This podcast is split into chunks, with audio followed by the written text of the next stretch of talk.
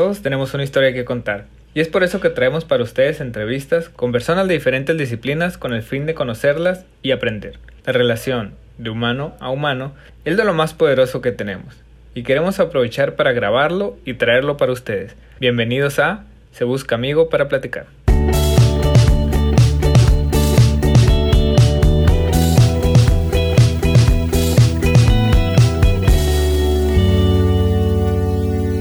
Bienvenidos amigos a otro episodio más de Se Busca Amigo para Platicar y en esta ocasión tenemos a Haris Muñoz como invitada y voy a dar una breve introducción de ti Haris. Eh, Haris es una chef especializada en comida limpia y ahorita queremos que nos platiques un poquito de eso. Creadora de arte cocina, estudiaste diseño de modas y pues a la par fuiste desarrollando tu pasión por, por cocinar comida limpia, combinando con otras de tus pasiones que como tú lo comentas, que es la fotografía y a través de, estas pasiones, pues has ido compartiendo con tu comunidad en, redes sociales tus ideas, tus recetas, entre otras cosas que al menos yo que te sigo veo ahí que compartes. Y pues bienvenida a Se Busca Amigo para platicar, Jalisco. Gracias. Hoy hiciste tu tarea, sabes todo lo que he hecho. un poquito, un poquito, pero queremos que nos cuentes más, queremos que, que nos enseñes pues lo que has aprendido y pues nos compartas tus experiencias.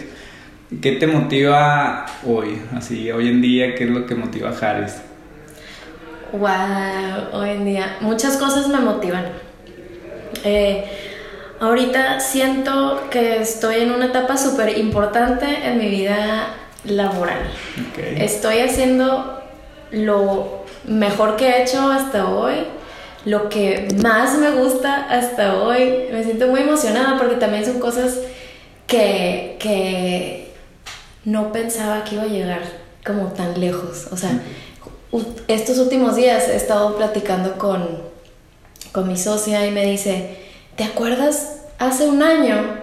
El día, o sea, hace un año, ¿dónde estabas y dónde estás hoy? Entonces mi motivación es a la bestia, todo lo que he hecho, a la bestia, todo lo que he hecho. Y eso es como que ha sido como el motor diario de seguir, de ver los resultados, a veces son positivos, a veces son negativos, pero ya no importa, ¿sabes? Son resultados que como que me arrojan información para seguir adelante. Eh, y eso es. Me, me, me, gusta, pues yo también comparto así esos sentimientos de repente, ¿no? Que con el simple hecho de empezar, aunque te caigas, pero sabes que ya diste un pasito y avanzaste, aun con la caída, con lo que sea, pero sabes, y, y me gusta eso, ¿no? A veces voltear atrás y decir, hace un año, o cuando a mí me gusta mucho, le digo también a, a, mi amigo, el que es el productor del podcast, digo, porque de hecho hoy vamos a sacar un episodio y tuvimos un montón de problemas porque fue por Skype y todo, y me dice, ah, que se escucha bien feo, y digo, pues es que no hay que cortarlo porque pues también a los grandes que yo escucho les pasa, a todos, digo, después nos vamos a estar riendo estas producciones, digo, en dos, tres años más vamos a decir, ah, ¿te acuerdas cuando empezamos y que grabamos con unas camaritas y un celular? Y, y eso me motiva porque ya me ha pasado en otros proyectos, pues. Mm. Y, y, tú esa motivación, ¿cómo la relacionas con tus proyectos, con, lo que estás haciendo ahorita? Mm, pues más bien la motivación es la que me hace realizar mis proyectos. O sea, mis proyectos en sí me motivan a, a hacerlos y hacerlos con esas ganas y esa emoción y ese qué va a pasar y, no sé, entonces como que está ligado mi motivación con el proyecto. El proyecto me motiva. Eh, hay esos días que, que, no que no me siento tan motivada, pero eh, ese, ese es el motor, como ver hacia adelante y ya no me importa. Después, mira, el Fuck Up Nights fue un parteaguas. Al yo contar mi historia dije, de ahora en adelante ya no me importa este, donde me atore, bueno, sí me importa, pues, pero ya fue es una nueva perspectiva, un nuevo este, punto de vista de, el seguir haciéndolo, ya no parar, porque esa era mi historia, ¿no? Parar y desmotivarme, y ahora es al revés. pues me gusta, eh, para los que no sepan, pues yo conocí a Harris en el, en el FACAM Nights aquí en Hermosillo y chequen ahí su, su plática que, que, dio para que entiendan un poquito de lo que nos está contando. El stand-up. Sí, el stand-up ese que se No, estuvo muy bueno y con un final ahí muy, muy chido también. Entonces, eh, pues entren a las páginas ahí, a las redes de, de Fuck Up Night, se las vamos a poner ahí en, en, las notas del episodio para que vean ahí su, su plática, que estuvo muy buena. Pero queremos saber también, ¿tú sientes que por esos proyectos que estás haciendo ahorita estás cumpliendo como con tu propósito de vida, con lo que quieres realmente para ti? Sí. Eh, ha sido un un camino el poder ver mis proyectos hoy en día como algo, como mi propósito de vida, ¿no? Eh, ahorita es cuando más me siento alineada con lo que estoy haciendo, con cómo todo eso se refleja en mi vida, o más bien es un reflejo de mi vida, de lo que quiero, cómo quiero impactar en, en la gente, en mí, en todo lo que me rodea. Entonces, sí. Perfecto. Oye, ¿y te consideras una persona productiva? ¿Sientes que, que sí? Porque a veces, como decías ahorita, a veces me levanto sin, sin motivación y yo creo que a todos nos pasa, ¿no? Un día estamos bien motivados y el otro día todo por abajo. Entonces, ¿cómo, ¿cómo le haces para ser productiva? Eh, ¿Cómo le hago para ser productiva? Creo que no hay como un secreto, no tengo un secreto ni una rutina fija Ah, ok. todavía y, y me gustaría tenerla. eh, por ejemplo, esta última semana que, que, que la motivación está un poquito baja, pero me levanto y digo, voy a ir a caminar, voy a ir a caminar y ca- camino.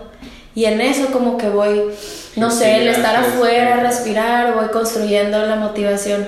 Eh, otra cosa, busca a una persona o a personas que estén de tu lado, que te estén recordando. Es lo que actualmente yo tengo una persona, ah, pues es mi socia la que te mencioné hace rato. Y me manda un mensajito, ella sabe, no, ella sabe, le digo, ayúdame, ayúdame, ayúdame. También no tengas miedo a pedir ayuda, ¿no? Ayúdame. Y ella me ha ayudado mucho a eso, ¿no? Entonces, te digo, quizás no tengo una rutina, pero ahorita tengo también una persona que me está ayudando a, a seguir, eh, como que no se me muera la motivación, Sí. además de, de caminar, ¿no? Hacer algo. Y a partir de ahí te- hay que saber qué tarea, qué, qué es lo que tienes que hacer en el día para lograr tu objetivo, cuáles son tus tareas. Eso también es muy nuevo para mí, la estructura. Hay que tener estructura. Cuando no tenía estructura, podía, este, no hacer nada. Sí, ajá, o sea, divagar. Yo, yo pensaba que hacía mucho, tardándome muchísimo en tomar una foto y ah, ya cumplí, ¿no? Y no, no, o sea, realmente hay mucho que hacer. Hay que saber qué hay que hacer en el día también para estar motivados. Sí, me, me gusta y es la importancia, que lo hablaba de hecho con, con Alan Guevara, decía mucho esto, la importancia de hacer equipos, ¿no? Porque él valora mucho a la gente que tiene ahí en, en Guevara propiedad intelectual y hablaba de, de la importancia pues, de tener gente importante que, que, que te sume, ¿no? Y, a veces, como dices tú, hacer equipo con, con otra o con otras personas te ayuda a que cuando tú estás abajo ellos te jalan y viceversa y así se va haciendo todo, ¿no? Y también la estructura también está padre porque muchas veces nos enseñaron que las rutinas eran malas o bueno, al menos así yo la tenía esa percepción, ¿no? De que, ay, el lunes a viernes ir a trabajar, y- pero cuando hay un propósito real, las rutinas y el estructurar tu día y decir a las 7 me voy a levantar y voy a hacer esto y al otro día en el trabajo tengo que hacer estas actividades y te das cuenta que las sacas todas y te ahorras un montón de trabajo y hasta te sobra tiempo, ¿no? Ajá. ¿Y cómo le haces para, para aprender? ¿Qué técnicas utilizas tú personalmente para aprender? No sé si leas o, o escuches algo, veas algo, no sé, ¿cómo le haces tú para aprender? Em, tomo cursos, me gusta tomar cursos en línea.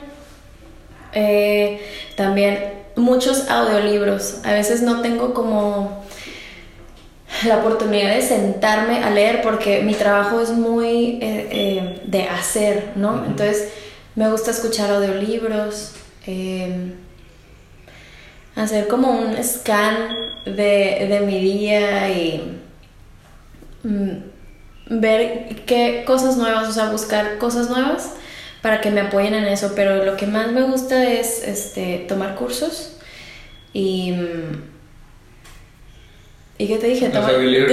Los audiolibros. Sí. Sí. Sí, de hecho, pues también por eso yo descubrí los podcasts y el formato de, de, audio te ayuda muchísimo, ¿no? Porque puedes estar a lo mejor cocinando tú y escuchando el audiolibro y a la vez es como que estás aprendiendo y estás experimentando y hasta te puedes inspirar ahí de repente, ¿no? Entonces sí, me gusta más a mí también el formato de, de audio. Ahorita no estoy escuchando audiolibros, pero sí quiero meterme, ahorita como que ando más en los podcasts, pero sí quiero entrar por lo mismo, porque se me hace más, más fácil. Bueno, y algo que te hayas tardado mucho en aprender y te hubiera gustado haber aprendido antes, que dijeras, ay, si esto lo hubiera salido hace 5 años, 3 años, no sé. Mm. Ah, me toman curva esa pregunta, ¿eh? Sí. Este, y no quiero sonar así como muy, pero soy, aprendo rápido. Ok. Cosas, pero quizás sí me gustaría haber aprendido eh, cómo hacer un negocio, cómo usar las redes, o sea, hasta el día de hoy te puedo decir que mi Instagram parece que fluye muy bien, pero yo no sé mucho sobre redes sociales. Eh, todo eso, sí. Me encanta. Pero, ¿sabes? Y, y es algo que, que dijiste, lo, lo, tenía más acá para abajo, pero me lo voy a brincar. Y es algo que se me quedó bien grabado cuando tú lo dijiste en el FACAM Nights que te preguntaban que, que, si cómo le podías hacer. No me acuerdo exactamente cuál era la pregunta o el comentario, pero tú dijiste que, que, lo que hacías era ser no agresiva, pues no publicar contenido ah. agresivo.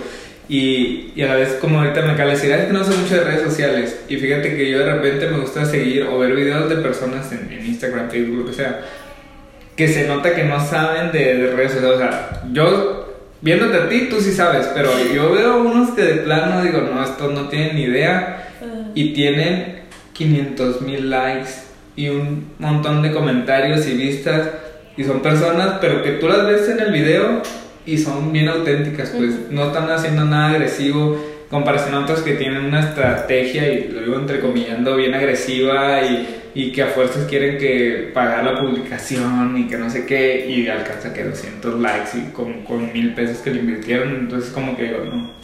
Entonces creo que ese es el punto que dices tú, ah, a lo mejor no sé nada de redes sociales, pero tienes como, ¿cuántos? 5 mil seguidores más o menos en, en, Instagram y, o sea, no cualquiera, pues, no cualquiera. Sé que hay unos que tienen millones y 100 mil, 200 mil, lo que sea, pero no cualquiera tiene 5 mil y menos como dices tú, sin meterse a investigar mucho, incluso pues hay cuentas ahí que compran sus seguidores y todo ese rollo, ¿no? Entonces está interesante, me gusta cómo, cómo lo manejas tú, cero agresivo. Gracias. Me acuerdo de la pregunta, ¿eh? me preguntaron que sí, ¿qué, qué me destaca o qué me, qué me diferencia de, del resto de ah, personas que hacen lo mismo que yo?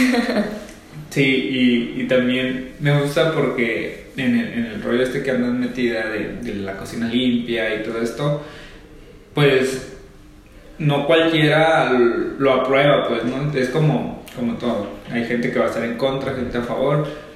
Y muchas veces la gente que está en contra son los que más están en tus, en mm. tus redes y que están publicándote y diciéndote cosas, los típicos haters. Mm. Pero el no ser agresiva como que los avienta, pues, ¿sabes? Mm. Porque como eres auténtica eres tú y eres haciendo como que la gente como que para qué molestarlos Oye, y sabes que todavía no tengo ningún hater, así que yo que me comente y así, que yo Es que yo creo, que, pues. creo, que es por eso, pues como que a veces y te digo porque sigo a otros como que si se creen como que es gurús en lo que hacen y así, súper expertos, y a eso se les dejan ir sobre toda la ayuda, porque están viendo qué error cometen, qué pero porque todas como que siento que su contenido está muy forzado y como que a fuerza se quieren. Y como tú lo haces más relajado, cero agresivo, como que la gente dice, ah, está chido. Y aunque no les guste. Por ejemplo, yo no sigo eso, yo no soy vegano, pero es como que me gusta y me gusta verlo y también se me antoja la comida y todo. ah, qué chido. Oye, y caso contrario, algo que te gustaría desaprender, que dijeras, esto nunca lo hubiera querido aprender. Eh Mm, muy buena pregunta. Y la verdad, creo que no desaprendería nada. O sea, creo que todo lo que he vivido, todo lo que he aprendido me ha llevado a este punto. Lo haya usado o no. Entonces como que no puedo pensar en algo que me gustaría desaprender porque no me gustaría ahorita como borrar información de mi mente. Entonces, eh, Mejor lo usas como, como algo positivo. Mm, pues sí, y no tengo tan buena memoria, entonces a lo mejor ya, ya lo desaprendí y ya lo borré. ah, bueno. Solito se desapareció. Sí. ¿Algún error que agradezcas haber cometido? Sobre todo ahí en los backups nos contaste varios, pero Sí. uno que dijeras tú, sabes que este me, me movió mucho me cambió todo el rumbo de lo que tenía pensado para mí, pero al final resultó ser algo positivo, algo bueno. Sí. eh, y te lo voy a contar y no sé si sea como un error, más bien fue como, como una, un camino que me desvió tantito, pero me hizo darme cuenta que no quería hacer eso. Era cuando recién me gradué de mi certificación de chef crudo y vegana y educadora de, de salud, ¿no? Andaba yo con la onda de ser health coach y de hacer detoxes y de, y de como formar parte de este, de este trending, ¿no? Sí. De los retos y todo eso, que está bien padre, yo he formado parte de retos y, y me gusta y creo que algún día voy a tener algún programa así, pero les empecé a dar por ahí porque sentía que eso era lo que seguía y no lo disfrutaba, o sea, cada vez que llegaba un cliente era de que, ay, no quiero, pero pues bueno, lo voy a hacer porque eso es lo que, según yo, es mi trabajo, ¿no? Y cuando realmente pude aceptar y me di cuenta que no era lo mío y que no lo quería hacer y empecé a reconocer por qué no lo quería hacer e hice el cambio, este, pues ahí me di cuenta, ¿no? Que, ok, cometí el error de, de como querer ir con la corriente o de querer hacer lo que todos hacían y lo que según yo tenía que hacer, eh, pero no, pues eh, tuve la suerte como de sí darme cuenta y decir, ok, no, qué miedo realmente hacer lo que quiero hacer porque no sé si va a tener éxito, no sé si puedo hacer una carrera de esto, pero en cuanto lo hice, ahí fue cuando se despegó el Instagram, o sea, sin, sin tener esa intención de que mi Instagram se empezara a ver, eh, fue algo natural, fue algo bien bonito para mí porque por medio de esas como estadísticas, esa, esa medición que es el Instagram, me di cuenta que la gente estaba apreciando lo que yo estaba haciendo, que era lo que quería hacer de verdad. Antes de eso, nada, nadie me pelaba, ni yo me pelaba. Entonces, eh, pues sí, eso sería el error, entre comillas. Pues es- está padre porque yo lo aprendí también en un podcast de Diego Lainez, se llama este chavo y tiene un podcast que se llama Dare to Learn, que es, ese sí es sobre aprendizaje 100% y te, te lo dice de una manera bien creativa, está súper padre, tiene invitados bien, bien padres. Y hablaban de las pasiones y yo no tenía, nunca lo había visto de esa manera, pues y hablaban de que la pasión no necesariamente, o al menos muchas personas creemos cuando vamos a estudiar, por ejemplo, no vas a entrar a la carrera y te dicen, oye, ¿qué vas a estudiar? Ah, pues no sé, pues ¿qué te gusta hacer? Ah, es que me gusta estar en la computadora, no sé. Ujú. Ah, pues deberías de estudiar algo de, de software, no sé. Ajá. Y, y no es cierto, a veces que, que el simple hecho de, de practicar algo, así como tú lo hiciste, te diste cuenta, bueno, dijiste, voy a hacer esto, quiero ser head coach, pero te diste cuenta que no te gustó. Entonces, y lo dejaste a un lado y mejor te diste por, por otro lado que sí te gustó, pero si no lo hubieras intentado, a lo mejor hubieras vivido frustrada y a los 50 años diciendo, no, es que siempre quise hacerlo, pero como lo intentaste te diste cuenta que no, realmente no querías. Ujú. Y hay gente que sí vive así, frustrada, diciendo que siempre quiso algo y a lo mejor lo hubiera intentado y ni siquiera les hubiera gustado, o caso contrario, lo intentan, o algo que, ay, es que también típica historia, no, no se me ocurre un ejemplo, pero hay muchísimos que dicen, es que yo no quería y lo intenté y me gustó y ahora tengo no sé cuántos años dedicándome a esto y me encanta, y es como que, ah, pero lo intentaron, desarrollaron esa pasión, pues no es algo como que necesariamente tienes que nacer, lo puedes desarrollar y, y fue, creo, a, a lo que me cuentas, tú lo hiciste, pues como que encontraste tu lado y, y te gustó por ahí y a la gente supo apreciar eso. ¿Algún consejo que les puedas dar a, a esas personas que quieren aspirarse, bueno, a desarrollarse en el mismo ámbito que tú, que también a lo mejor quieren entrar a ser chef o a entrar a esto de la comida limpia, que también quiero que nos cuentes qué es? Pero primero, Ok, danos ok. el consejito y luego cuéntanos qué es. Ok. em, el mejor consejo que yo puedo dar en base a mi experiencia y lo que yo he vivido es que no importa dónde estés, en qué, en qué punto de, conocimiento, de experimentación estés, pero empieza haciendo algo, algo que creas que, que te va a, a llevar hacia donde quieres estar. No tiene que ser el paso eh, que te lleve a donde quieres estar, porque realmente así no funciona, es un camino. Entonces, aún con miedo, aún con miedo, hazlo. Hay tantas cosas que yo hice con miedo que los resultados fueron maravillosos. Entonces es atreverte, empezar con miedo, con inseguridad y esa es la única manera de aprender y de descubrir el camino, tu futuro, tu propósito, porque si no te mueves eh, y, estás sin saber cuál es tu propósito de vida o de laboral, eh, no lo vas a encontrar. O puede que lo encuentres, pero te vas a tardar y te vas a enredar. Entonces, nada más empieza. Haz algo. También estoy, muy de acuerdo y pues, también en base a mi experiencia y te contaba antes de iniciar que el, primer episodio lo grabamos con un montón de miedo, nervios y todos no sabíamos ni cómo, ni cuándo, ni en qué, ni el lugar, fue todo un show, pero empezamos y todavía nos falta muchísimo. Te, te estaba contando ahorita también hay errores que tuvimos y hemos tenido y seguimos teniendo y tendremos todavía, pero empezamos, pues y hay gente que y, y, yo soy un ejemplo de eso. Duré años diciendo, ah, quiero hacer algo, primero como que, ay, quiero ser youtuber, quiero hacer algo, no sé.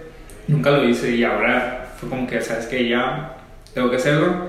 Lo hice y sí me gustó, porque también me hubiera pasado, como te decía hace rato, que lo hubiera probado y dijera, sabes que no, no me gustó, no es lo mío, y ahí lo dejo. Pero ya me quito como que la espinita, ¿no? Igual ahí con, con todo y miedo, lánzate y y vas a ir viendo y la verdad, al menos yo, en, no nomás en este proyecto, sino en varios que, que me he lanzado, cuando empiezas te das cuenta que se abren un montón de puertas que creías que estaban cerradas y o sea, ya después como que se va haciendo más lento el proceso, ¿no? Como que ya vas agarrando forma, vas agarrando camino y como que ya es de más paciencia, y más estrategia y análisis y no más pero cuando recién empiezas te das cuenta que un montón de gente sí te, te dice que sí. Por ejemplo, yo que invito gente para que estén aquí como invitados y hasta ahorita no he tenido ninguno que me haya dicho que no, fíjate. Pero sí hay algunos como que los... Eh, de que ah, ahorita no puedo, pero déjame ver o algo así, pero de que me digan, ¿sabes que no, no me interesa? No.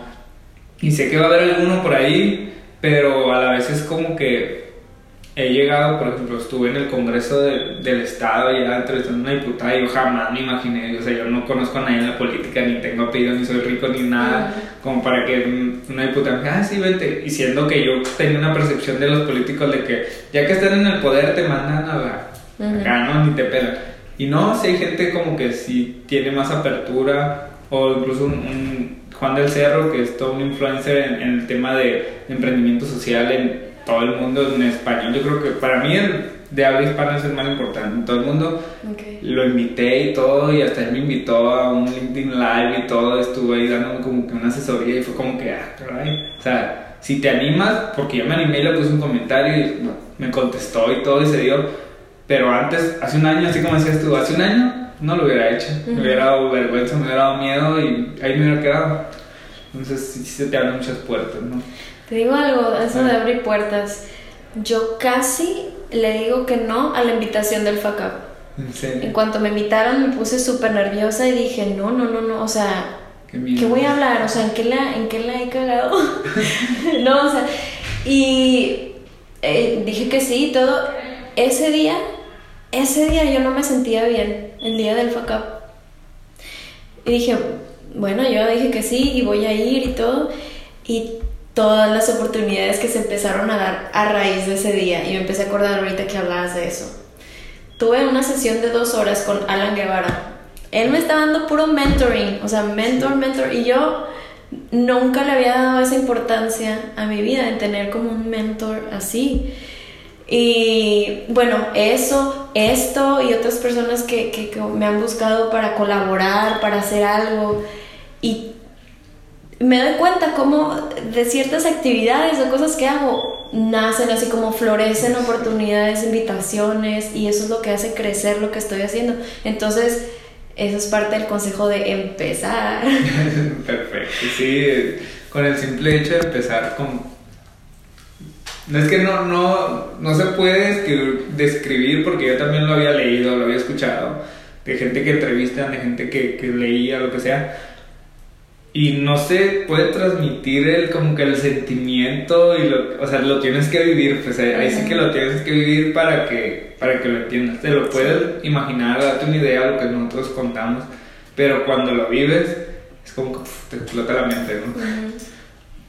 Ahora cuéntanos un poquito ahora sí de qué es la comida limpia. Ok, la comida limpia, le empecé a llamar comida limpia porque yo ya estaba como cansada de, categorizarnos, dividirnos según lo que comemos y cómo comemos. Eh, la, eh, el, bueno, comida limpia para mí es comida vegetariana, vegana, este, libre de crueldad, sin, sin ingredientes muy procesados. A veces, a veces sí uso pues porque es lo que, lo que tenemos, pero mínimo de ingredientes procesados. Eh, de eso se trata y, de, es como ingredientes reales, ingredientes enteros, eh, sana, libre de, crueldad, ¿no? Más que nada. Entonces, en vez de decirle comida vegana o vegetariana, que es una, un nombre o una etiqueta que es la escuchas y ya es de que, ay, ya van a empezar los veganos, ay, ya van a empezar los vegetarianos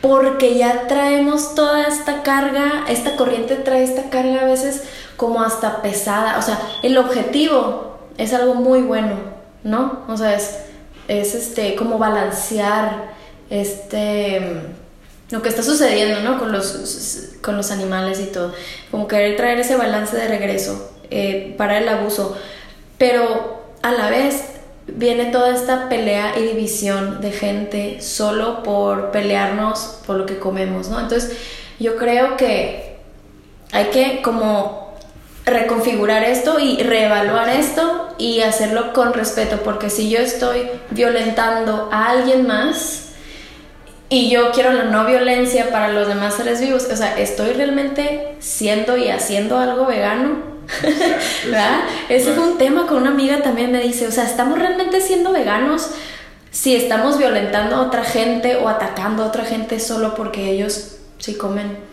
este, carne o lo que sea? Y me quedé pensando y dije, pues es cierto, o sea, es podría decirte que es como complicado, ¿no? De que el veganismo, de todas estas corrientes. Pero entonces para mí ya era pesado también estar como siendo observada todo el tiempo de que si estoy siendo 100% vegana, de que, ay, que no eres vegana, no comes esto, ay, y yo, ay, pues si me quiero comer un pan de muerto y tiene un poquito de huevo, un poquito de mantequilla, este, no me va a pasar nada, no, o sea, para mí eso es, eso es también, o sea, es como comida limpia, normalmente, generalmente. Consumo responsable. ah, mira, eso también me gusta, el consumo responsable. Eh, entonces ya es como para no categorizarme yo, eso, eso, y todas las personas deberíamos de, de mm, dejar de categorizar keto, paleo, vegetariano, carnívoro, no, o sea, no. Come bien, come lo que te gusta, lo que se te antoje, pero entonces yo traigo esta propuesta de cocina, de comida limpia y el modo en el que te la presento y te la platico y, te enseño y que hasta te imaginas a qué sabe porque te estoy poniendo todo el proceso de cómo lo estoy haciendo y todos los ingredientes los puedes reconocer, ¿no? Entonces es una invitación pacífica a la comida limpia y ya no le pones vegano porque qué flojera antes de probarlo, ¿no? Ya han de pensar muchas personas. Entonces es como esta invitación pacífica de que ya ni siquiera te des cuenta o ni siquiera le pongas ese peso de que estás comiendo algo tal o tal. Es nada más comer rico, comer bien, comer sano y, te va a hacer bien y te va a gustar. Entonces yo quiero que las personas prueben, se den la oportunidad y poco a poco lo integren a su vida. Y así pues va a ser algo que ni siquiera van a tener que llamarle vegano o vegetariano o lo que sea y no importa si lo ponen al lado de su, de su proteína o lo que quieran comer, pero están comiendo algo bien chido, algo muy amoroso y algo rico. y algo rico. Sí. Limpio. Limpio, pues sí, está muy bien la, la, palabra. ¿Y cómo nace arte cocina derivado de, de esto de la comida limpia? Eh, ¿Cómo nace arte cocina? O sea, el, el, concepto, el, eh, pasé por varias etapas. Una de esas, la primera fue la del health coaching, ¿no? Desde antes yo hacía fotografía y todo eso, me, me, gusta mucho. Eh, cuando cambié de nombre, o sea, del health coaching que me pasé a, a, a dije, pues yo hago chef, food styling, fotografía y, e inventar recetas. Eh, estaba, estaba con una amiga también y estaba yo de que es que cómo voy a llamar, no quiero llamar Harry, no. O sea, yo estoy haciendo esto fusionado con esto y no entendía. Y me dice, es que tu cocina es arte. Y yo, ah, es cierto, mi cocina es arte. Y estábamos lanzando palabras, arte cocina.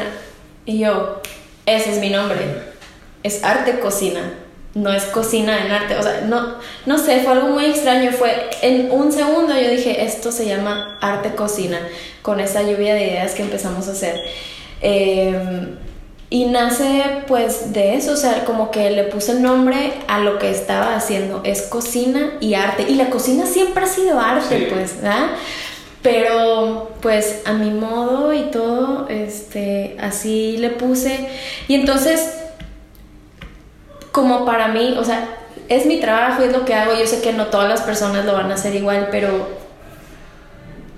pero lo que me gustaría es que las personas puedan apreciar que realmente es un arte, aunque lo hagas apurado, aunque lo hagas porque tienes que hacer para comer los siete días o para comer los siguientes tres días.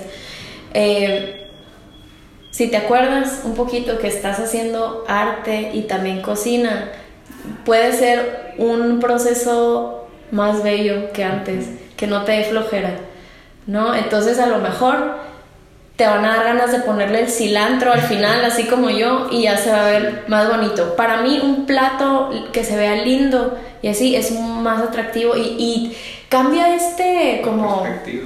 Sí, de lo que vas a comer te gusta visualmente lo que vas a comer, entonces es una conexión con tu comida, con el plato, hay mucho ahí, entonces eso es arte cocina.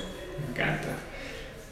Eh, ¿Hay algo que te gustaría cambiar en la industria de alimentos en México y Latinoamérica? Uy, pues no me preguntes. claro que me gustaría cambiar.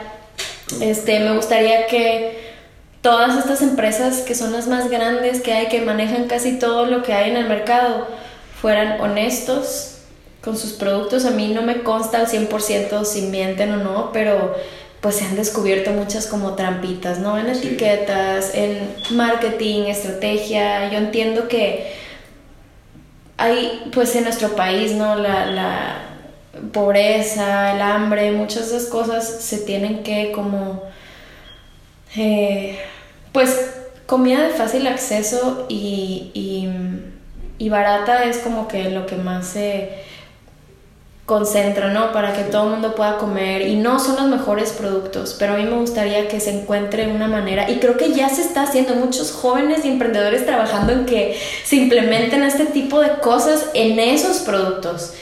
Eh, entonces yo creo que para allá vamos, pero si algo yo pudiera cambiar es eso. Y obviamente, pues, ¿qué te digo, no? El, el, las formas de obtener la proteína, que yo creo que podemos ser menos abusivos con eso. A mí se me hace que se está haciendo en exceso.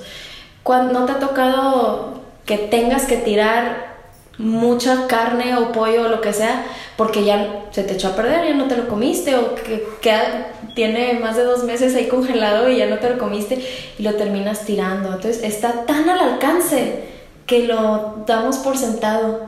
Entonces como, como eso, que hubiera un poco más de control. No sé, muchas formas. Sí, de hecho, me gusta que ahorita que comentabas, me gusta que cuando estoy platicando con un nuevo invitado, lo relaciono con pláticas de otros invitados que tuve y te comentaba que tuve Juan del Cerro y él se encarga de eso, de, de apoyar emprendimientos sociales. No sé si has como que escuchado el concepto, pero el emprendimiento social es como un emprendimiento, o sea, buscan generar, no es, no es como una filantropía, pues no es, no es una empresa o una sociedad así sin fines de lucro, o sea, ellos buscan generar ingresos, pero de manera responsable. Y de hecho lo compartí ahí en mis redes sociales, una frase que él dijo, y es que no, no se trata de, de cuánta lana generes, pues, sino de cuántas personas impactas. Y también, pues, no nomás son personas, en tu caso, pues, también es en, general los seres vivos y todo el medio ambiente, todo este rollo. Entonces, está, está padre que las empresas deberían como que ser más conscientes de eso, ¿no? De, como dices tú, porque yo también trabajo en la industria, trabajo en la cocina y todo lo que me comentabas ahorita, yo sé que sí pasa, pues, o sea, sé cómo se producen alimentos enlatados a gran escala y qué ingredientes llevan.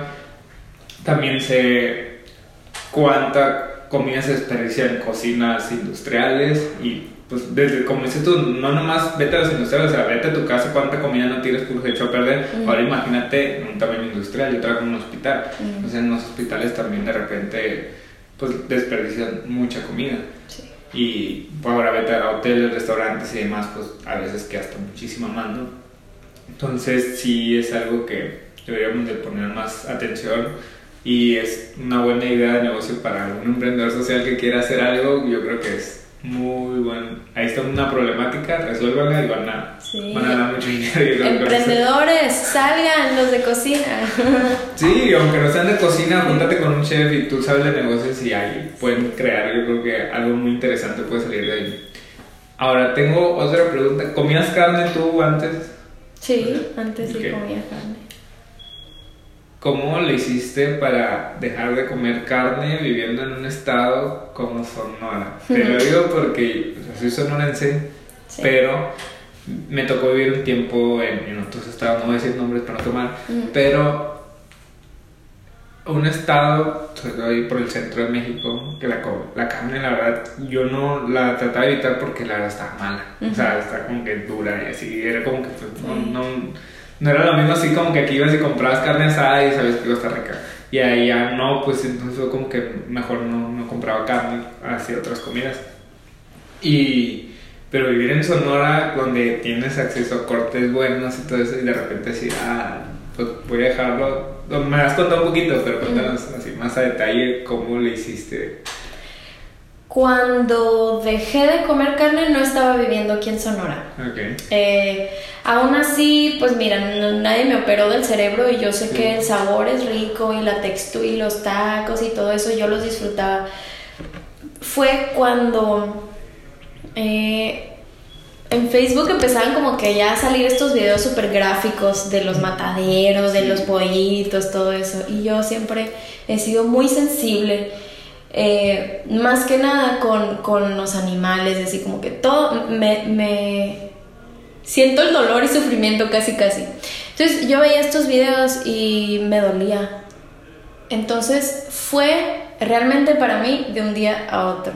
Dije, wow, no, yo estaba cocinando eh, y empecé nada más a experimentar, o sea, dejé de comprar todo eso y experimentar con la comida, entonces no se me hizo difícil siempre he sido muy buena con el sabor. Entonces, fue de un día a otro y fue por eso, fue, o sea, me dolió ver y dije, yo no quiero, no quiero formar parte de esto, no quiero, o sea, si yo compro un pollo más, significa que eso que yo compré va a seguir, o sea, eso que yo invertí va a darle dinero a esto que estoy viendo que no me gusta. Entonces fue como un cableado así y me hizo mucho sentido y así fue de un día para otro en el proceso yo creo que quizás eh, habré mordisqueado o darle un bocado a algo que tuviera carne, pero ya nunca más se sintió bien. O sea, nunca más lo sentí como correcto. Entonces para mí fue algo bien fácil. Yo sé que no para todo el mundo es, es fácil, pero así se me dio. Entonces por eso es como tan natural para mí de que comer fácilmente algo que no tenga carne. La gente, ay, ¿cómo le haces? Y yo, pues nomás, o sea, le hago creatividad a donde sea que voy, sé que quítale esto y esto y esto. Y ya, eh, pero yo estoy muy a gusto así, la verdad. Sí, ¿no? Y así fue. Al final de cuentas, se trata de eso, que estés a gusto y que sientas que comes rico y todo. no, no creo que haya problema. Y también te entiendo, no me ha pasado, digo, no soy vegano, sí he reducido más mi consumo de carne como lo hacía antes, trato de de repente meter comidas fuertes pero que no lleven carne, que no hayan ese tipo de proteína, pero sí ha sido difícil sobre todo pues viviendo aquí en Sonora que en todos lados ves carne, en todos lados hay una carnicería, en la esquina, donde sea, ves, parece que se está quemando la ciudad, pero es puro humo de que están asando carne o pollo y de repente también por eso hace mucho calor y ay, bueno, es todo un tema aquí, no, Sonora es todo un caso. Pero, pues a la, a la par, también como te digo, lo entendí. A mí me pasó, por ejemplo, cuando a mí no me gusta trabajo levantarme en las mañanas y hay gente que tiene chorro mil alarmas y no se levantan y se tiene que bañar con agua super helada y aún así no se levantan y necesitan café y de todo. Y a mí no. Y me pasó cuando estaba en la secundaria. Fue de que un día lo vi, no sé si las noticias, que dije, ah, es que te tienes que levantar a la primera y ya se te va a hacer más fácil. Y lo intenté y ya se me quedó. Entonces siento que como que fue un proceso así, ¿no? Similar al tuyo, de que pues, lo voy a dejar porque no me gusta lo que veo y lo voy a apoyar si lo sigo haciendo, entonces lo dejo. Entonces creo que es como que estar consciente, ¿no? De que quieres esa decisión y se te va a hacer más fácil. Pues si no lo quieres, pues tu mismo cuerpo te lo va a pedir y tu cerebro y ahí vas a estar en un ciclo y más complicado pues me gusta. Y me pasé una preguntita que sí me hace interesante, sobre todo por lo que platicaste en Fuck Up Nights. ¿Cuáles fueron tus miedos al, al, empezar, cuando empezaste ya como que con tus redes y con todos tus proyectos relacionados al, al veganismo o a todo este, este rollo? ¿Cómo, qué fue tu miedo? O sea, ¿cuáles fueron? Eh, yo que uno de mis miedos era eh, me preguntaba mucho yo qué estaba haciendo yo que fuera diferente, si lo que estaba haciendo yo iba a sobresalir o ser reconocido por la gente, ¿Qué, ¿Qué, iba a evitar que no me compararan con toda la demás gente que está haciendo comida este, vegana, vegetariana también, ¿no? Ese miedo a ser comparada porque yo me estaba comparando. Ese miedo a a que si me fueran a aceptar o no, porque yo todavía tenía duda de que si yo estaba haciendo algo atractivo o suficiente para alguien o que le fuera a ayudar a alguien, en verdad. Eh, no tenía duda de que estaba haciendo algo bueno y algo beneficioso para el mundo, pero sí todo eso que te platico, ¿no? Pero en el camino fui como en el camino fui agarrando camino. Eh, y Corrigiendo, como que te fui, fui, formando todo eso eh, y conforme veía mis resultados, veía que, que sí tenía sentido lo que estaba haciendo. Entonces, pues le seguí y... Oye, ¿y tus tus amigos, tu círculo más cercano, la familia, ¿cómo vieron este cambio? Te lo digo porque a la mayoría de las personas que emprenden algo, no necesariamente un negocio puede ser cualquier cosa, un movimiento así, o, la decisión de, de, decir, sabes que ya no voy a hacer esto y ahora voy a hacer esto otro. Muchas veces ellos mismos como que como que son tus principales limitantes, o no sé, como que son los primeros que te dicen no lo hagas, o, o ay, ándale, vamos a los tacos, o no sé, ¿cómo fue ese proceso? ¿Si, si tuviste problemas o si lo aceptaron y no tuviste obstáculos? Así como problemas, no. Eh, siempre y hasta la fecha, en la carrilla de vamos a los tacos, ah, todavía, ¿no? Eh, por ejemplo, con mi familia, cuando yo empecé, eh, ellos siempre han respetado ese lado, de hecho hasta les llamó la atención. o sea, sí tuvimos esos momentos en los que, o sea, ellos sí comían y probaban lo que yo hacía y lo aceptaban totalmente, pero todavía no, no sé, si comían carne X y yo, y yo les quería decir que no, ahí había choque. En mi casa fue donde yo aprendí a que ya no me debo de pelear. Todo es lo que te platiqué anteriormente de cocina limpia, de cómo dejar de, pelear y de ser más pacíficos con este movimiento, nace de lo que yo viví en mi casa. Y me acuerdo cuando mi papá me dijo, es que no me estés diciendo así. Esa no es la manera. Jamás lo voy a hacer si me lo dices así. Si me quieres obligar, menos cuando traigo el bocado ya en mi boca. sí, o sea, si eres agresivo, no. Ajá. Entonces nada más lo fui implementando y, y poco a poco. Y en mi casa ya son semi-vegetarianos. Okay porque fue así como un proceso, ¿no? Entonces nunca se sintió como un obstáculo, más bien todo fue como feedback de cómo yo debo de actuar, cómo yo debo manejar esto que estoy haciendo.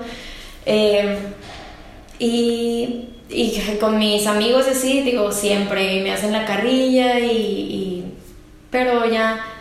Ya más relax, pues. Sí, o sea, realmente no me hace nada esa carrilla ya ya me río yo también. Sí, más que nada era la pregunta por eso, pues cuando, cuando recién como que hay más agresividad, pues es como que... Sí, pero nunca la sentí así como, como si esas personas me quisieran cambiar o, o me quieran hacer cambiar de opinión en cuanto a lo que yo estoy haciendo. Nunca me sentí atacada realmente. Entonces, por ese lado todo estuvo muy bien. Sí, es que te digo porque me ha, me ha tocado estar con personas así que no comen carne o por ejemplo también sucede muy frecuente personas que no toman y como que llegan a un ambiente donde la gente está tomando, donde la gente está comiendo carne, es como que quieres, ay, ándale, come. Entonces es como que a veces sí es como que algo difícil cuando yo sé pues que alguien que no come cierta comida y el otro le está insistiendo y yo estoy como que al medio así de que qué difícil situación, pero sí, no, y también me insisten y, y me cuestionan, ¿no? Pero mientras tú sepas lo que estás haciendo y estés así seguro, mira, cómo se te resbala. sí. me gusta. Y bueno, vamos a pasar a otras preguntitas más relax. Eh, ¿Qué es lo más random que has cocinado o que has comido? Así que ingredientes que dijeras tú. O esta comida que dices, nunca la había hecho, ni la conocía, ni me pasaba por la mente. Ah. A mí me tocó ver una que hiciste, pero no te voy a decir hasta que tú me digas. pero así como un platillo. Hoy es que he cocinado tantas cosas y muchas que ustedes no saben que son tan random que no sé decirte. Una vez hice un sándwich eh, y literal abrí las puertas y había puras sobras de la semana. Hice un sándwich de sobras. El sándwich tenía arroz, tenía lechuga, tenía un paté de nuez tenía, es que me acabo de topar con ese con esa historia que es un paté de nuez que sale rosita que yo le pongo adentro de un sushi y es como el salmoncito. No. está bien rico ese. Bueno, tenía eso, tenía hummus, tenía aguacate. Para mí eso fue random, ¿no? Pero al final del día es un sándwich, entonces no se me hace tan random. random los ingredientes. Sí, eh, ¿quién? No sé si considerar random, hace poco utilicé una yaca. Eso. Es, ok. nunca. Nunca, para empezar, nunca la había usado fresca. Una vez la compré deshidratada en una bolsita y nada más, o sea, no tenía ciencia, la hidraté con agua y le puse mole también. Era esa versión con mole. Y yo fui a Chiquita Mestiza y ahí tenían, es la única, es el único lugar hermosillo, según yo, donde hay yaca fresca. Pues yo creo que sí, porque, o sea, es como que México eh, compras tomates o chile donde sea, pero una yaca fresca donde la Ajá. Entonces yo dije, ah, tengo que trabajar con esa porque he visto muchas cosas que se hacen con yaca, la textura, todo eso. Y lo veía mucho y yo, ay, ¿cuándo? ¿Cuándo me va a tocar? ¿Cuándo me va a tocar? Y pues se me dio, ¿no? El universo dijo, toma tu yaca. Y ya, pues de partí por primera vez también, este, es algo complicado de hacer, pero ajá, la yaca fue algo random también.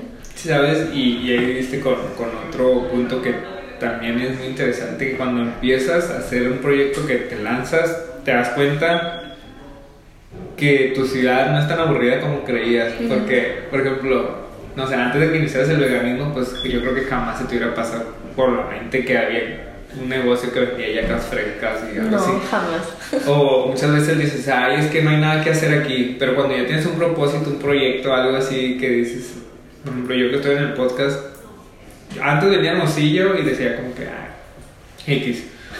y no me gustaba ni siquiera para vivir ni nada. Y ahorita que estoy acá, digo, ah, pues hay un montón de negocios que jamás. O sea, llegué a Hermosillo y dije, ah, pues sí, no, los más grandes, como te imaginaba.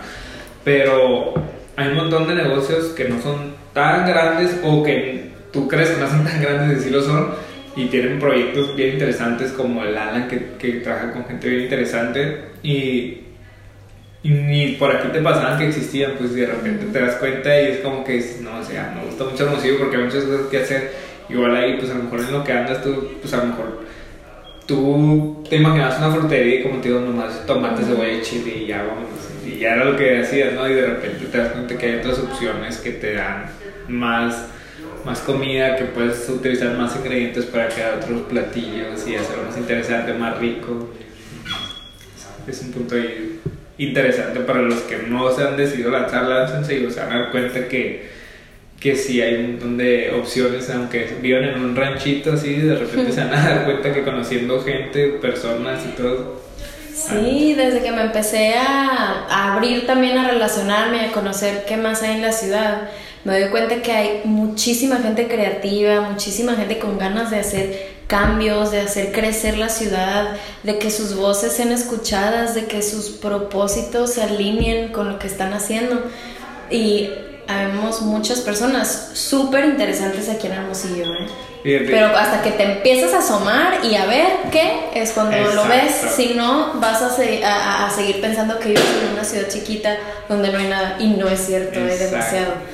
Y, y, fíjate, yo soy de Obregón y desde toda la vida la guerra de Obregón Hermosillo, así como cualquier otra ciudad, en cualquier otro estado y cualquier otra parte del mundo, hay pleito entre ciudades, ¿no? Aquí el famoso pleito del dogo, ¿no? Del dogo con lechugas y lechuga, bla, bla, bla, que sea. Y yo era de esos también, pues, o por ejemplo en el béisbol también, que hay rivalidades y hay rivalidades por todo entre Obregón y Hermosillo.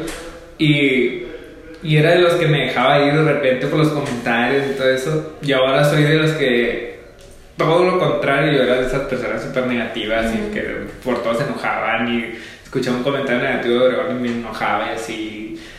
Y ahora soy todo lo contrario y digo, ah, madre, qué chido que hay todas estas comunidades aquí en Hermosillo y si crecen y se contagian y se juntan con los de Obregón, podríamos hacer algo bien chido por todo el estado y, el estado por todo el país y el país por todo el... O sea, como que te vas en un viaje y de repente dices, pero de repente sigue viendo comentarios negativos, pero luego ves que hay gente que sí hay y como que te vuelve la esperanza. Y entonces... Pero es que también te, te das cuenta que no tiene sentido pelearse por cosas que, sí. pues, ajá. Hay que ocuparnos. De hecho, ahora sí, ya cuando escucho lo del dogo, así, como que ya se me resbala. Pues ponle lechuga si quieres y si no quieres, no. Y llámale dogo de Obregón y llámale dogo Hermosillo no importa. Sí, o sea, no te pelees igual por el base, es como que me da igual. O sea, sí me gusta mucho, pero no es como que me piques y me dicen, ah, que son bien malos. Pues ni modo, pues si son malos, van perdiendo, pues ni modo decir. Son buenos y van ganando, pues también. Pero sí soy como que deberíamos de ser más abiertos. Y no digo que todos, pues, o sea, no es como que vas a lograr el 100% y no está en tus manos. Y aunque seas el experto y seas Elon Musk o el que sea el emprendedor más acá del momento, no lo vas a poder resolver todo. Pues. Tienes que ser consciente también de eso. Igual tú, pues, que, que traes este rollo de comida limpia, pues hay que ser realistas. No todos van a, van a tener ese concepto, esa idea. Y a lo mejor sí vas a poder impactar a muchísimas personas, pero pues va a haber otros que de plano te cierran puertas, ¿no? y, y, también está bien, pues, o sea, no, no está del todo mal, pero sí está bien, y está bien chido que, que haya personas que, que, puedas tocar y que digan, pues, ah, pues, por lo menos voy a reducir más mi consumo, o si me voy a cambiar a este rollo y voy a, voy a ser como que más amable con, con los seres vivos, entonces está, está chido. ¿Qué habilidad consideras que es la más importante que debería tener cualquier ser humano? Ah, la habilidad. La Ay, solo una. Oh, eh, la compasión, la comprensión. Em, y no sé, la habilidad, el reconocimiento de uno mismo. ¿Por qué? Porque solo así puedes también reconocer lo bueno en los demás. Entonces, si empiezas de afuera hacia adentro, como que el camino puede estar un poco disperso porque todos somos tan diferentes, todos somos mundos bien distintos que si empiezas por afuera pues vas a agarrar mucho de todos, pero si no te reconoces a ti, te puedes perder. Entonces, cuando yo, yo lo aprendí, ha sido un trabajo, cuando me empecé a reconocer, pude ver también la belleza en lo que todos los demás están haciendo y reconocerles, pero porque me reconozco lo chingón que yo estoy haciendo y lo chingón que soy, chingona. Me gusta y, y qué padre porque también esa es otra cosa que siento que desde chiquitos no nos enseñaron como que hacer, como que lo veíamos más bien como que era ser egoísta, ¿sabes? Como que quererte, el conocerte, el, mirar hacia adentro y que es algo bien difícil, sobre todo cuando vienes como que con esta lección de que no es algo bueno porque es egoísta es bien difícil voltear adentro pues y, ver y reconocer porque es eso pues verte al espejo y reconocer no nomás lo bueno ay lo bueno pues sí qué padre no pero también es ver lo malo y es como que ah caray. Y, y otra cosa también no compararte ¿no? y lo comentabas también anteriormente porque como dices tú si lo tomas de los de afuera te vas a estar comparando y siempre va a haber alguien más abajo que tú, pero eso ni los vas a tomar en cuenta. Siempre te ves a los que a los que están más arriba que tú y que a lo mejor ay, yo estoy con este morro y, y está ganando un dineral, está trabajando en esta empresa, o este morro también hizo un podcast y lo conozco acá y ya tienen chorro mil seguidores y, o sea, no te compares, cada quien tiene su ritmo y cada quien tiene su estilo. Exacto. Qué padre. Bueno, vamos, vamos cerrando ya, ha estado muy interesante, pero pues tampoco vamos a, a extendernos tanto para no aburrirlos.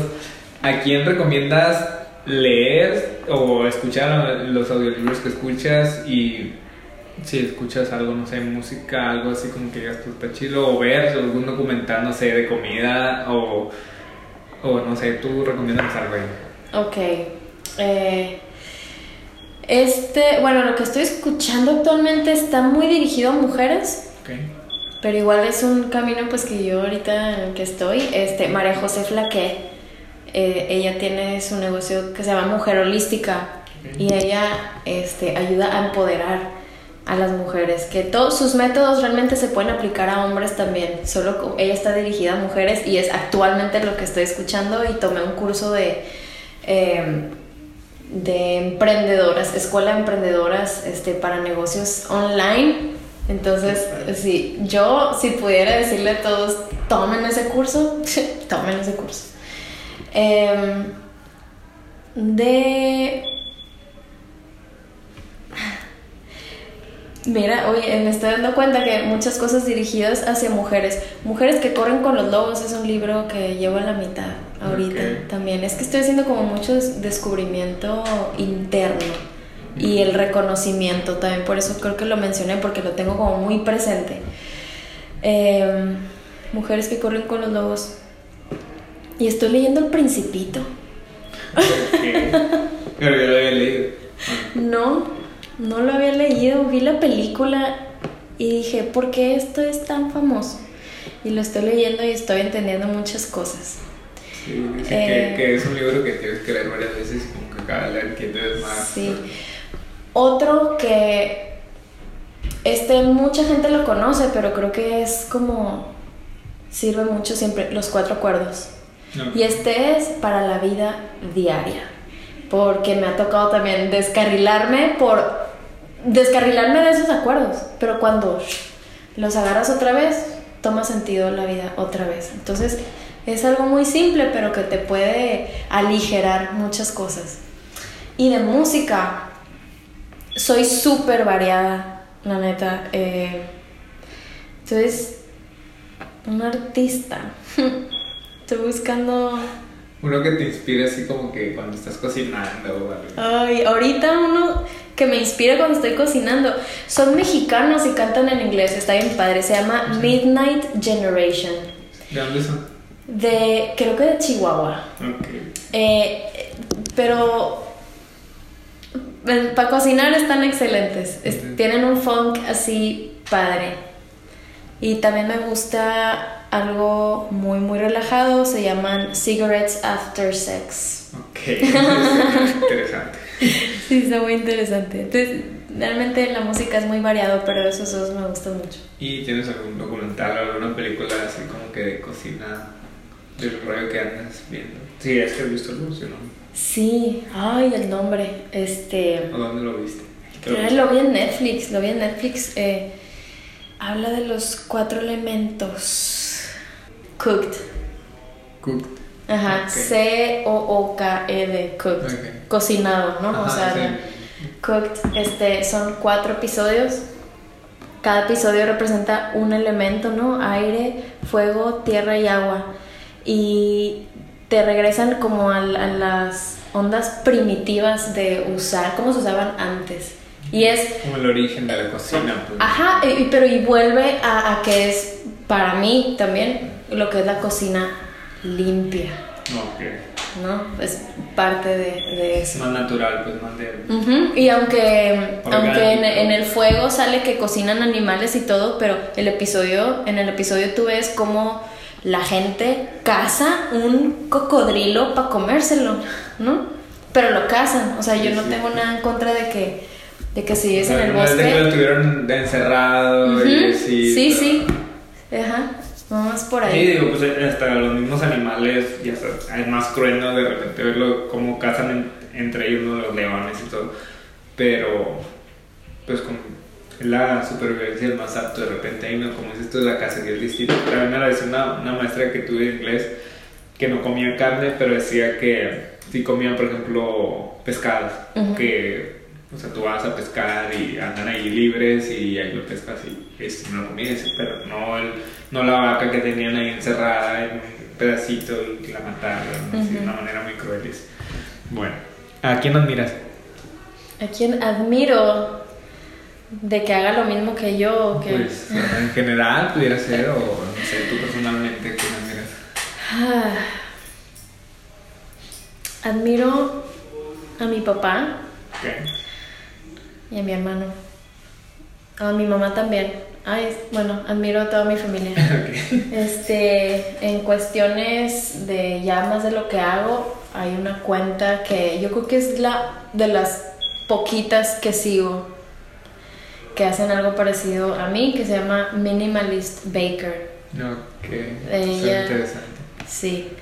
Y bueno, María José Plaqué, que la mencioné hace rato. Ok. Y ya para terminar ahora sí, compártenos tus redes sociales, cuáles son los proyectos que tienes ahorita en puerta o que estás haciendo y cómo te pueden contactar. Eh, mis redes sociales en Instagram es arroba haris.artecocina, en Facebook también Haris Arte Cocina. Tengo mi página web que es artecocina.com.mx. Y, mm, ¿Y qué más tenía que decir? Eh, proyectos, qué es lo que andas haciendo, qué es lo que vas a hacer ahorita, no sé si tienes... Ok, pues viene mi recetario en línea, que es un, es un libro pues digital que ya tengo mucho tiempo dándole a ese, raspándole para que salga. Eh, yo creo que ya para noviembre va a estar. Ok. Y eh, pues no sé si deba decirlo ya, pero tengo muchas sorpresas para mi página que se va a reconstruir y mucha facilidad eh, para que tú puedas aprender lo que yo tengo que enseñar. Muy bien. Eso sí puedo decir. Pues muchas gracias, Caris, por haber venido y por habernos platicado tu historia. La verdad lo, lo disfrutamos. Bueno, al menos yo lo disfruté mucho, sé que los que nos escuchen también. Y ojalá que, que te sigan ahí, que cocinen más limpio, que coman más limpio más bien también. Y que se sumen pues a este rollo que traes. Y si no, de todas maneras que te conozcan y que estén abiertos, ¿no? Que creo que los que escuchan nuestro programa son personas como que son más abiertas y que están dispuestas a, a probar cosas nuevas. Muchas gracias. Gracias por invitarme, estuvo bien padre.